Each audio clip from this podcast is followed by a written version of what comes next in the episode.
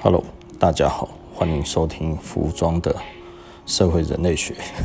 我是布莱恩啊。今天呢，我们聊一点什么呢？嗯，我们聊一点点台湾品牌。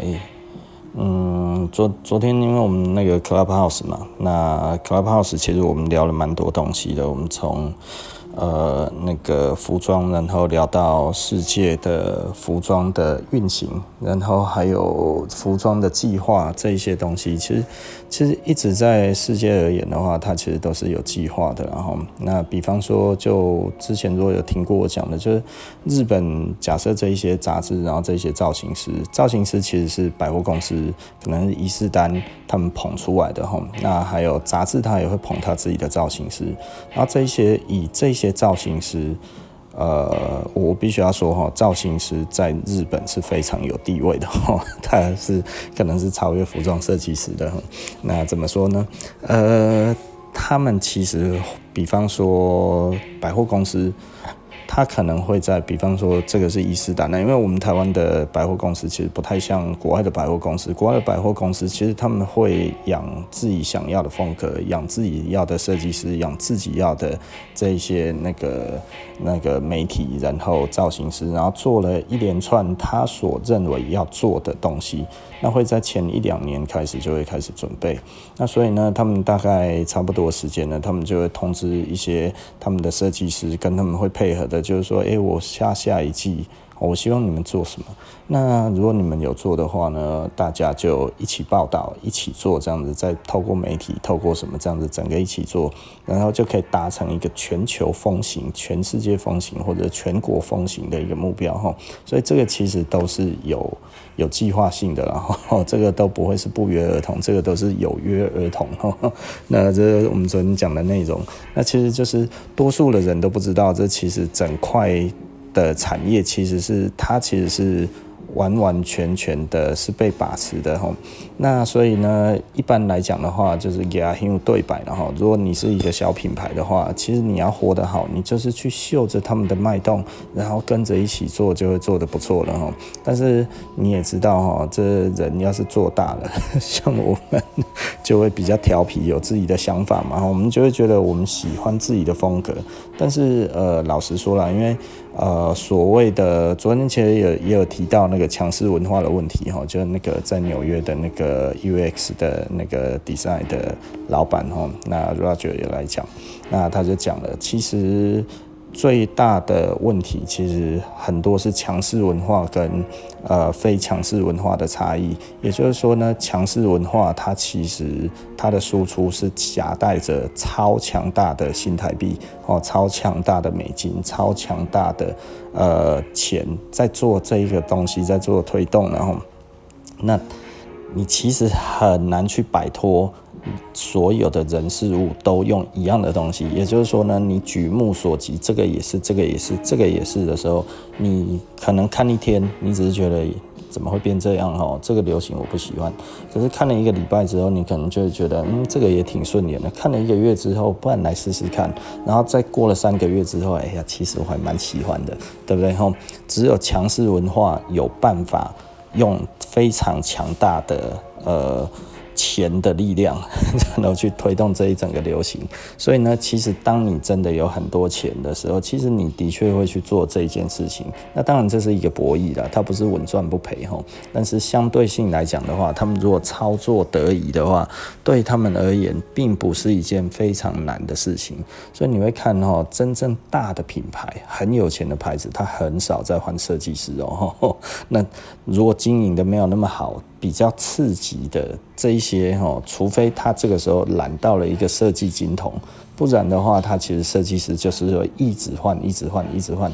为什么？因为其实他总希望在换的过程当中，要么抢到一个主导权，不然就是把这一个那个那个设计师给捧红哈。那所以这个中间其实是有一些角力存在的。但是只要是大的品牌，基本上呢都不太会换哈。直到什么会时候换呢哈？呃，直到他品牌快要做不下去的时候就会换了。那这个我们其实是在讲天边的故事啊哈，就是这个天气一般哈，就是那个那个该要怎么讲，就是就是。呃，我们触及不到的这一块，因为那个要真的非常非常多的钱。然后我以前就了解，但是我觉得，哎，我不知道在干嘛。蛮蛮无奈的，蛮有趣的。然后我今天其实老实说，我也一直在做努力啦。我是鸭子划水哈，嗯，其实我应该不是鸭子划水，我现在应该只是在溺水中，非常非常的无奈。然后那当然，我觉得我们昨天的 Clubhouse。啊、非常成功哦，因为非常流畅，我觉得流畅到我认为我们真的实在是太有默契了。我们这四个主讲人就有做那个行销的 Clare，还有那个摄影师那个深呼吸，然后还有造型师 Diva 哈。我觉得我们几个人真的是蛮有默契的，我觉得讲起来那个感觉其实都都挺好的哈。蛮流畅的，所以诶、下一集的节目，其实我们下一次还是会四个人一起开。那可能之后说不定我会另外再访问这其他的人，然后单独的我们在那个那个那个 podcast 里面，然后我们再对谈哈。我觉得这其实也是会非常的有趣啦。那哈，不知道该要讲什么。我觉得昨天的节目其实老实说，因为现在 Clubhouse 是不能侧录的，然后之前其实有办法侧录，它只是呃道德劝说不要侧录，但是现在已经是很难侧录了哦，所以你要用系统侧录是没有办法，你只能借由借由收音侧录才有办法哈，也就是说你可能要一台。这个手机它其实是空着出来，就是在那个房间里面，然后它是在听的，然后用手机播出来，或者用电脑，或者用其他的形式，然后把这个声音播出来，然后再用一个麦克风去收音，变得很麻烦，然后那所以其实我们也有打算，说不定之后我们可以在呃其他的一个聊天的平台里面，因为我们其实。都在不同的城市哈，其实不好对谈。那我觉得没关系，反正我们就慢慢来嘛哈。那 OK，那回到我们的正题哈，那就是自己的小品牌。我们其实，在台湾其实非常非常的难生存啊哈。那所以我们台湾不好生存的时候，那应该要怎么做呢？就是呃，老实说，我们应不应该延续一个风格？我喝个水，呃。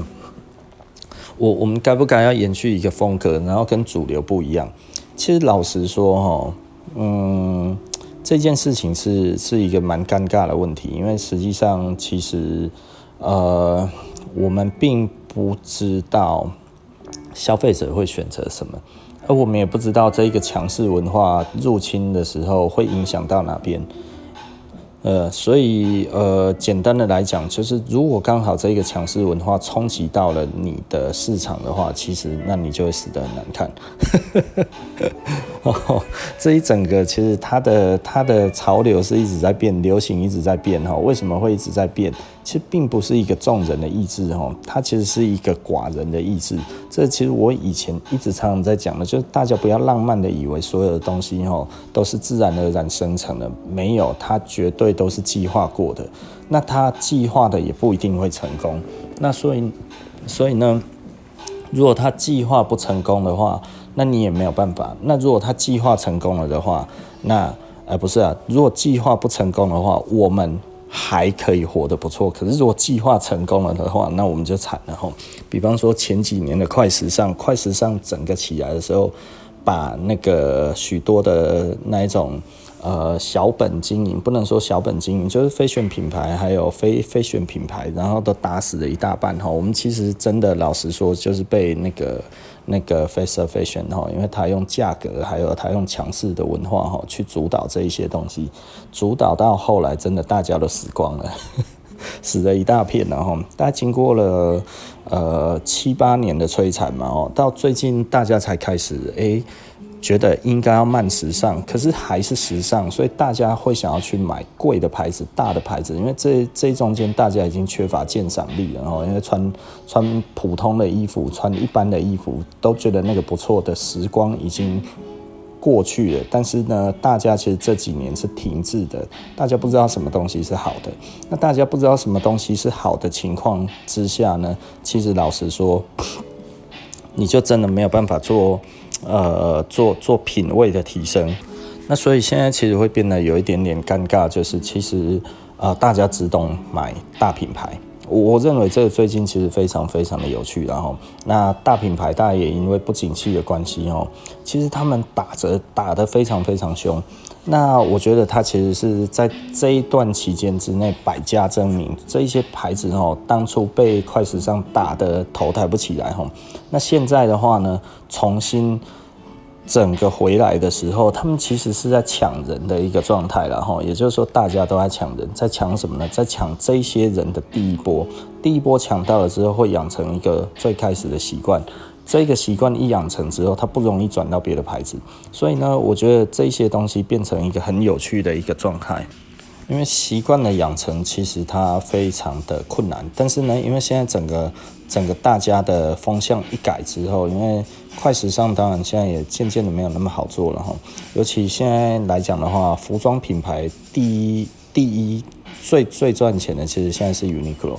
那 Uniqlo 它其实是做一个嗯很很很，我不知道该要怎么讲了哈。它其实就是一个。没有流行的东西，所以它现在变成一个普通的衣服。也就是说，快时尚其实很难再当成时尚来做了哈。那所以现在不会有人穿那个 Zara、穿的 H&M，然后穿在路上觉得哦，我是顶尖的。但是这前几年是蛮多这样子的人哦，而且我们那个时候觉得很奇怪哦，就是比方说，呃，H&M 乘以那个 Balmain，哇，大牌长龙，而且一件哦可以卖到那一种超贵的价钱，我们。听到哈，他超贵是被炒作出来的，超贵还有人买哦，我们就会觉得你怎么不去买正牌呢？就是大家已经已经冲昏头了哈，就是真的认真的把这些牌子当成是一个顶尖的品牌来做了哈。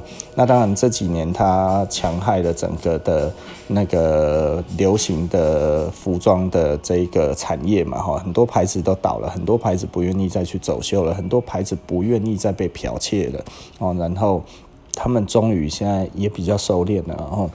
那有一些就产生了经营的问题嘛，吼，我觉得这样子其实是蛮好的啦，对我来讲绝对是好消息，哦，好的不得了的消息，然后，但是呢，现在我们也面临另外一个挑战，就是其实整个品质在打回来的时候，我记得大概十几年前，我们那个时候，其实我们在做的时候，其实呃刚开始其实。并不是真的很好做，因为我们也面临一样的问题，就是大家都喜欢大牌子。哦，这个这个其实差不多，在我二十年前的时候，那个时候大家喜欢日本牌子，大家喜欢大牌子。哦，我一定要穿一件 Ape，然后拿着一个 LV 的 Reporter。那为什么呢？因为藤原浩还有 Nigo 当时他们都这样子穿哦。也就是说呢，穿着李元素，然后用着那个 LV，哦，这几乎是标配哦。所以在当时，几乎人人年轻人哦。那个时候为什么有钱？他们其实就是去办卡。那个时候双卡风暴有没有？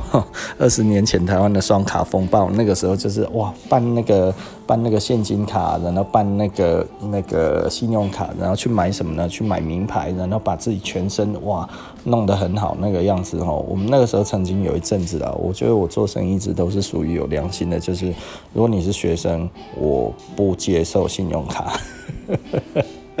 哦，因为那个时候真的太严重了，然后我觉得我我好像一直都是有一点圣经圣经的哈，有钱不赚就是这样子哦。然后那个时候的确我们做了这个这个措施，我们就觉得 OK，你是大学生，如果你有信用卡 OK，我们不收的。当时真的这样子，因为当时其实信用卡拥有的人很少，不像现在这么多，嗯，那那个时候也没有很多的优惠，而且循环利息又很多，所以你用信用卡其实不是一个比较好的方式，不是一个明智的消费方式啊。那现在的话，用信用卡，大家可能就会觉得啊，好多的优惠，又可以又可以升红利，什么这一些红利点数啊，什么啊，然后又可以换什么东西，什么什么这样子。诶，用信用卡好像比较好，对，的确现在是这样子，但是当时不是吼。那所以我们那个时候并不做这些东西。好，OK，那这个是题外话了吼。那所以呢，呃，当时的年轻人也喜欢这些大牌子，那超乎想象的喜欢吼。那比现在嗯可能差一点点。那因为现在我不知道为什么哈，现在可能品牌变多了，然后呃，我昨天我也跟我们的店长在聊天哈，我说，因为他觉得为什么流行转了，然后。那转了，我是说，现在如果你真的去看的话，其实 Instagram 你应该把它当成一本杂志，因为这个我已经讲过很多次了，但是我发现很多人都没有听清楚这是什么怎么回事哈。Instagram 里面如果它是一本杂志，那它哪一个 section 就是它哪一个 topic，它哪一个哪一个标题，哪一个单元你会最喜欢？那可能就是网红。那网红是哪一种网红？就是那个那个那个。那个点阅最多、追踪最多的，对他们来讲就会是最厉害的。所以呢，现在的整个的主导权，即便是在我们亚洲这一边，也都被欧美人士给拉走了。哦，以前的话，其实就是一个区域性的这一些的媒体是非常非常的重要。那现在的话是完全不重要，因为世界是扁平的，媒体媒体也是扁平的。哈，也就是说呢。呃，消费者他一机在手，哈，手机拿在手上，Instagram 一打开，哇靠，百万追踪，千万追踪，上亿追踪，我当然要追这一些，这一些才是厉害的啊，对不对，哈？那其他的，你只是地区性的，哎呀。你这个又没有那么厉害，我如果讲中文的，奇怪，我讲中文的，我最多在台湾的话，几十万追踪已经算是厉害到一个爆表了嘛，是不是？哈，我只要有一万个追踪，我都算是超红了。可是如果你在其他不同的语系来讲的话，那其实又不一样了。那这中间来讲的话，会产生什么问题？就是这一个东西资讯其实在被统一化，统一的过程，那。这些超大的网红，这些超大的这一些的那个 KOL，那呃，他们是谁在把持的？其实就是大品牌、有钱的人把持的这一些。所以现在对这一些大牌子而言，它的行销费用其实是越来越省，但是对我们而言呢，是越来越高。因为它的效果其实是变好了哦，也就是说，它以前可能要针对每一国都去行销，那它全世界有一百多国，它就要在一百多国都要给行销费用，但现在可能不用了，它很多的国家，它其实给的行销费用其实不用那么高了，它只需要下注在这一些最大的 KOL 身上就好了。大家懂这个意思吧？也就是说呢，你根本就不用去想太多，你要投放到谁身上，反正就投最贵的那几个就对了，追踪最多的就对了，他的那个，他的那个。那个受众，他的那个 TA 跟你的 TA 是是相近的、类似的，放在一起就对了。所以对他来讲，他现在的投放就更精准。也就是说呢，你如果有用不完的广告预算，你还真的就是全世界最大牌。以前的话可能不是哦。也就是说呢，台湾有一些欧美品牌怎么打都打不起来。可是现在哈，什么牌子欧美品牌都打得起来。为什么？因为欧美品牌还是比亚洲品牌有钱多了。哦，这个这个有的时候很多人就会讲，哎，老板啊，你这一种人哈，就是见不得别人好了，酸葡萄了哈。我其实老实说了，我并没有这种想法，但是你自己去看你身边的人在看的是谁哦，我觉得很自然而然的你会发现，我讲的其实是其来有自的哈。为什么你会追那一些人？为什么你会追那一些人？明明你英文你也不好，你为什么要追肯爷？对不对？就跟我们以前你不会有日文，但是我们就要看日本杂志一样啊，对不对？看不懂一回事，对不对？这个但是这个帅啊，怎么样会帅？常常让你看到你就会觉得他帅嘛，吼。那那个时候日本杂志的话，就是大家都要看啊，对不对？那能不帅吗？能不香吗？是不是？哦，所以这个我觉得很有趣啊，这个真的超乎我们想象的常理之外。然后，那所以现在对我们小品牌而言的话，其实是越来越难生存，因为我们就算把所有的营业额都丢进去广告，哈，其实都不够了。那所以呢，其实我们现在必须就要做很多的，嗯，该要怎么讲？很多的集结吧，很多的这种的小的小的活动啊，或者什么这些，我们大概只能透过这样子的方式来生存。那能不能生存得好呢？其实老实说了，以现在的以现在的整体的环境而言，我们办的绝对都没有人家给人家的观感好，因为其实我们目前所有的东西，通通都是钱。我只能这么说而已了。然后好，OK 啦。那所以呃，其实呃，今天我觉得讲到这里也差不多讲完了。然后因为老实说，这就是一个个的无奈。然后。经营品牌其实非常非常的累，尤其是现在这样子来看。所以呢，如果现在大家还想要出来经营品牌，我会觉得大家可能要三思，然后因为现在并不是一个很容易成功的时代哈。那甚至我们会全世界会越来越趋同，也就是说呢，呃，大公司的崛起，它会杀死更多的小文化，呃，这个是必然的哦，他们。他们出来最重要的就是要抑制小品牌的生成，吼，这个都一样了，哈。我不是说它是一个罪恶了，哈，但是呢，的确是有可能把我们杀死。那相对的，如果你的背景不够的话，你现在出来要做，已经不像以前的那种台牌自创品牌这样子，哈。诶，你只要去哪里？